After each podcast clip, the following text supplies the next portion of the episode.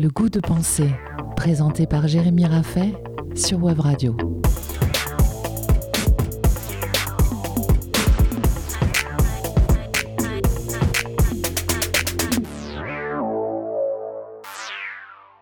Et si le con n'existait pas? La semaine passée, nous avons tenté de définir la connerie comme le refus de savoir, et nous avons critiqué la thèse consistant à naturaliser la connerie. Nous nous sommes arrêtés sur une question particulièrement troublante. Comment définir la connerie que nous faisons toujours disparaître pour nous-mêmes par de belles excuses, mais que nous cherchons à imposer aux autres comme représentative de leur nature Avant de répondre à cette question, je tenais à revenir sur le projet de Carlo Maria Cipolla. Nous avons vu pourquoi il était absurde de naturaliser la connerie et à quel point ce n'était pas souhaitable. Mais nous serions bien hypocrites de dire que ce projet n'est pas tentant. Il serait si satisfaisant d'affirmer que certaines pimbèches ou que certains freluquets sont de parfaits cons. Cela simplifierait tellement les choses d'inventer le détecteur à cons. Mais justement, arrêtons-nous sur cette tentation.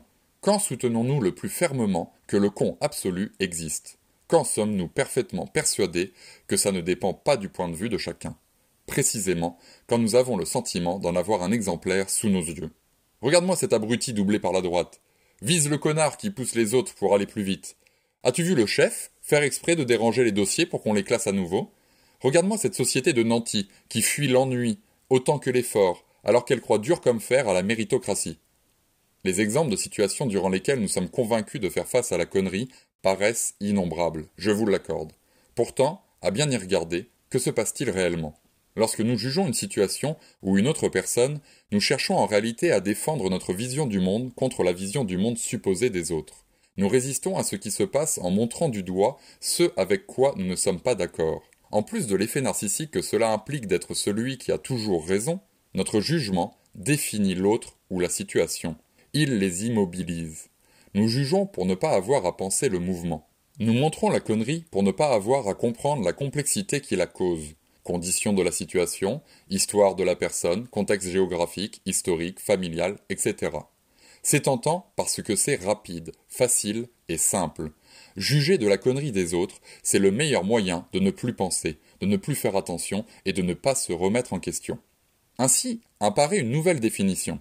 La connerie, c'est refuser l'effort de penser. Nul besoin d'être un simplet ou une tête pensante pour être con. Avec ou sans diplôme, peu importe l'origine, l'ancienneté, le rang social ou encore la richesse, le con est celui qui ne veut pas penser. En concentrant notre définition sur la volonté du con, nous échappons à l'écueil de sa naturalisation et nous fondons sa responsabilité. Si le con est naturel, il ne peut rien y faire, seul le hasard de sa naissance est responsable. Alors que si l'on centre la connerie sur la volonté, chacun d'entre nous peut devenir con et chacun d'entre nous est responsable de sa connerie. Il suffit donc de refuser l'effort, de résister à la compréhension, de s'arrêter, plein de suffisance à notre premier jugement, pour faire preuve de connerie. De cette manière, nous comprenons à quel point il est con de refuser le principe de non-contradiction, de se suffire des lieux communs, de penser par opposition grossière, ou encore d'accumuler les tautologies. Les affaires sont les affaires. Je ne suis pas raciste, mais l'argent ne fait pas le bonheur, mais il y contribue. Il faut mériter son pain quand même. Au moins Trump, il disait ce qu'il pensait. Cette nouvelle définition permet de mettre en avant le caractère obstiné de la connerie. Moins on pense, plus on affirme, plus on soutient, plus on insiste. Elle permet ainsi de réhabiliter la pensée sceptique que nous avons suspectée de conneries la semaine dernière. Les sceptiques ne refusent pas la vérité par fainéantise, ils ne s'obstinent pas pour avoir raison et refuser l'effort de penser. Au contraire, ils doutent pour éviter le risque de l'illusion, ils doutent pour continuer à penser, pour ne pas s'arrêter sur une bouée de certitude dont ils ignorent les capacités de flottaison. Les sceptiques préfèrent nager. Ils préfèrent entretenir la pensée plutôt que de se précipiter sur des certitudes, car chaque certitude est l'occasion de l'endormissement de la pensée. Chaque préjugé, chaque opinion commune, chaque lieu commun, chaque vérité infondée est un raccourci de pensée qui propose un repos en faisant naître la connerie. Flaubert montre avec finesse et ironie, dans son dictionnaire des idées reçues, que la connerie vient du refus de la pensée de l'autre. Il écrit Les imbéciles sont ceux qui ne pensent pas comme vous. Notons qu'il écrit imbécile avec une faute d'orthographe, de quoi faire partir au quart de tour les rageux. Nous avons tous mille et une bonnes raisons de refuser de comprendre l'autre. la peur, la fainéantise, l'égoïsme, la différence culturelle, etc. Mais si nous voulons échapper à la connerie, il y a de grandes chances qu'il faille faire face à ces mille et une bonnes raisons plutôt que de jeter la pierre sur l'autre. Chaque situation, chaque accident, chaque événement est toujours le fruit de causes compréhensibles. L'autre peut se tromper, faire des erreurs, nous agacer, mais lorsque nous le trouvons con, l'autre n'est plus que le reflet de notre refus de chercher à comprendre les causes de ses actes. Si on s'inspire de Claude Lévi-Strauss, pour qui le barbare est avant tout celui qui croit en la barbarie, le con serait avant tout celui qui croit que les cons existent.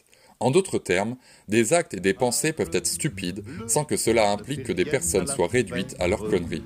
N'en déplaise à Brassens. On est con.